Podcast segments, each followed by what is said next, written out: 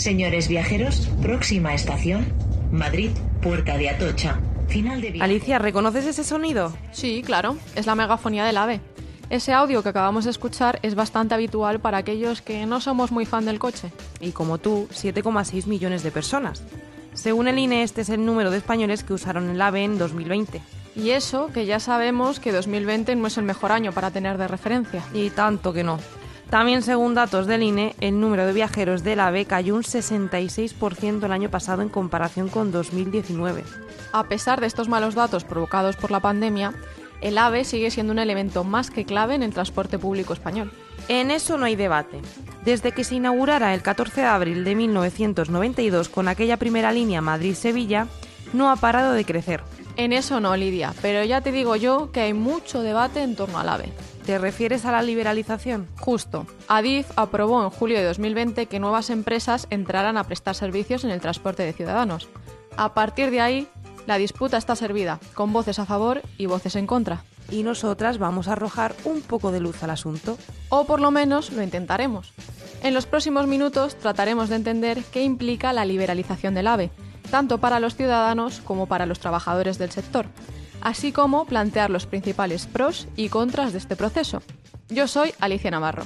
Y yo, Lidia Álvarez. Y os aseguro que este es uno de esos capítulos que merece la pena escuchar, como todos los de No lo tires. Hay que ver qué bien nos haces promoción. No digo nada más que la verdad.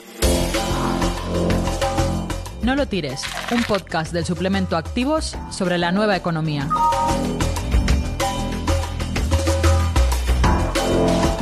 Lidia, empecemos con una pequeña clase de historia. Historia. ¿No íbamos a hablar de la liberalización del AVE? Eso es, pero a veces viene bien echar un vistazo al pasado para entender mejor las cosas. Ahí tienes razón. ¿Has hablado con Manuel Higueras, el historiador del capítulo de las patentes? Pues hubiese sido buena idea, pero me temo que te vas a tener que conformar conmigo. Ya sabes que yo encantada. Bueno, como te decía, este proceso en el sector ferroviario se inició hace más años de los que pensamos. ¿Ah, sí? Sí, hace unos 28. Y además fue un mandato de la Comisión Europea, que estableció cuatro paquetes ferroviarios para completar la liberalización del sector. ¿Cuatro paquetes? ¿Eso qué es? Cuatro paquetes legislativos. Pero en España estuvimos un poco rezagados y no empezamos este proceso hasta 2005. El primero de los paquetes dio lugar al inicio de la entrada de competencia en el transporte de mercancías. Pero, ¿y a lo que se refiere al transporte de pasajeros? Oye, ¿solías interrumpir tanto a tus profesores del instituto? No, pero soy periodista y me enseñaron que hay que preguntar todas las dudas que te surjan, aunque sean obvias. Bueno, en eso llevas razón. Pero sigamos. A finales de 2016, el Parlamento Europeo aprobó la liberalización total del sector ferroviario y a su vez se aprobó el cuarto paquete, que fue el que dio el empujón definitivo a la plena competencia en el transporte de viajeros por ferrocarril. A estas alturas me empieza a sonar más la película. En julio de 2019, Adif abrió el proceso de liberalización y se marcó diciembre de 2020 como fecha para que los nuevos jugadores entraran en las vías españolas. Hay que ver qué buena alumna eres, ¿eh? Pero ya sabes que debido a la pandemia la entrada de la competencia se ha retrasado aún más. Ahora solo nos falta saber si la existencia de nuevos competidores en el AVE es algo bueno o malo. Ay, Lidia, me temo que eso va a ser más difícil de averiguar. Estás escuchando No lo tires, el podcast de activos sobre la nueva economía. Alicia, es obvio que todo este proceso de la liberalización afecta directamente a los pasajeros. Sí, son ellos los que usan este transporte, algunos casi a diario, y por lo tanto los que más van a notar las diferencias. Por eso hemos querido hablar con una usuaria habitual de Renfe, María Lapuente, para que nos cuente cómo valora ella el servicio del AVE. Pues yo he estado utilizando mucho el AVE en estos últimos años, sobre todo la línea Madrid-Zaragoza, y es verdad que el único inconveniente que le puedo poner pues es el precio, ¿no? Que al final eh, es caro y, y no es para utilizarlo todos los días.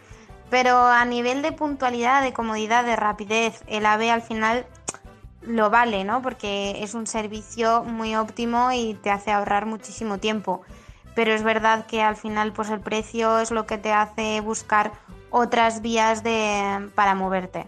Por lo que nos ha contado, el precio es lo que más juega en contra del AVE en la actualidad. Así es. Y aquí llega el primer supuesto beneficio de contar con competencia en el sector ferroviario. ¿El precio? Ahora preguntas tú, ¿eh? En el fondo somos iguales. Pues sí, según un estudio de la CNMC, este proceso es una oportunidad para aumentar la oferta y por lo tanto reducir los precios. Pero no se quedan ahí. También aseguran que mejorará la calidad y el uso de la infraestructura ferroviaria. Anda, pues algo parecido nos ha contado Teo Moreno, portavoz del sindicato de maquinistas, cuando le hemos preguntado por los posibles beneficios que traerá la entrada de competencia. La liberalización debería propiciar que los viajeros se beneficien en una mayor oferta de servicio y unos precios más competitivos por el billete.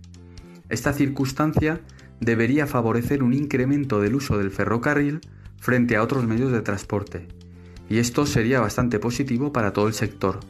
Si el aumento de la oferta y de la demanda creciese, el crecimiento se haría extensivo a toda la industria y empresas del ámbito ferroviario. Por un lado, aumentaría la cifra de negocio, por otro, mejorarían los costes de la operación impulsados por las economías de escala. Está claro que los trabajadores del sector tienen mucho que decir en esta polémica. Junto con los usuarios son los que más se la juegan. Ya ves, por eso hemos querido preguntarle a Teo cómo afrontan ellos, como trabajadores, este proceso. En cuanto al colectivo de conducción, desde SEMAF estamos trabajando con cada operador para establecer un convenio laboral que garantice las mismas condiciones en todo el colectivo. Esperamos que se gestione bien para que la entrada de la competencia suponga una mayor frecuencia de trenes y con ello un incremento del colectivo de conducción. Sería una noticia muy positiva un crecimiento del colectivo que permita aumentar la oferta al viajero, la seguridad y la continua profesionalización que requiere las nuevas tecnologías que equipan los trenes y la infraestructura ferroviaria. Entonces, Lidia, por lo que estoy entendiendo, si las cosas se hacen bien, la liberalización del AVE puede conllevar grandes beneficios tanto a pasajeros como a trabajadores. Tú misma lo has dicho, si las cosas se hacen bien. Y según Teo, esto no está sucediendo. De entrada, la liberalización en viajeros ya comienza mal. Las empresas privadas venían a aumentar la oferta existente, sin embargo, como pretexto del COVID, Renfe ha retirado casi la mitad de la oferta de alta velocidad. En muchas franjas horarias, los viajeros solo van a poder elegir a un operador, lo que restará competitividad y servicio al pasajero. Por otro lado, según han anunciado, los nuevos operadores están disponiendo trenes con mayor capacidad de viajeros para llenar el vehículo y así cubrir el coste de la bajada del precio. Igualmente, prevemos prácticas similares a las que se han producido en el sector aeronáutico que van a suponer una rayanización del ferrocarril. A día de hoy la alta velocidad goza de muy buena imagen, de puntualidad, seguridad y confort. Es el sistema de transporte mejor valorado y tememos que se pueda echar por tierra. No te olvides de buscarnos en www.elperiódico.com barra activos.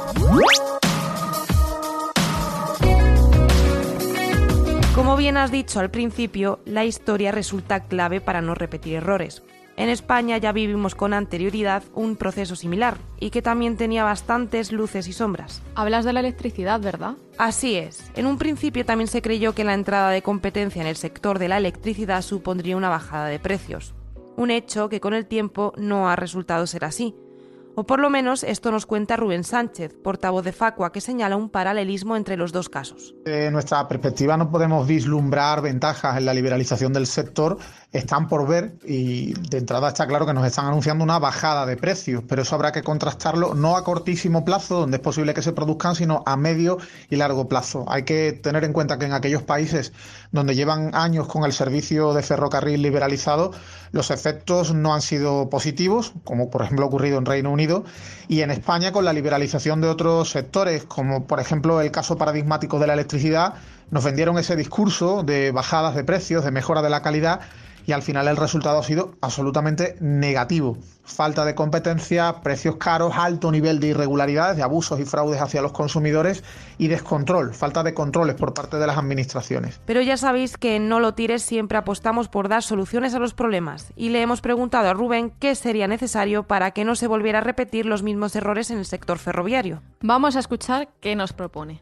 Lo que está claro es que durante todo el proceso, tanto el Ministerio de Transportes como el de Consumo deben garantizar un marco regulatorio que proteja los derechos de los usuarios limite y evite posibles abusos, además acompañado con protocolos de control, control del mercado por parte de las administraciones competentes para que ante la detección de incumplimientos de esa normativa se puedan emprender acciones sancionadoras contundentes y ejemplarizantes. Según Rubén, ahí está la clave, en desarrollar un marco regulatorio que proteja los derechos de los usuarios y que limite o evite posibles abusos. Anda, mira, ¿y si hemos resuelto toda la polémica en este episodio de No lo tires? Pues oye, nunca se sabe. ¿No sabes lo que es la nueva economía? Búscanos en www.elperiódico.com barra activos y te lo contamos. En este episodio nos hemos querido aproximar un poco a este tema que tantas controversias levanta. Y hemos aprendido un par de cosas, ¿verdad? Sí, la liberalización ferroviaria es un proceso que lleva años fraguándose y ha llegado a su fin con la entrada de competencia para Renfe en el AVE. En un principio, y si se gestiona de manera correcta, la entrada de nuevos jugadores puede derivar en una bajada de precios y aumento de la calidad. Pero no siempre es oro todo lo que reluce y podemos correr el riesgo de cometer errores del pasado. Alicia, después de todo lo que hemos hablado, ¿tú estás a favor o en contra? Pues yo creo que... Espera, espera.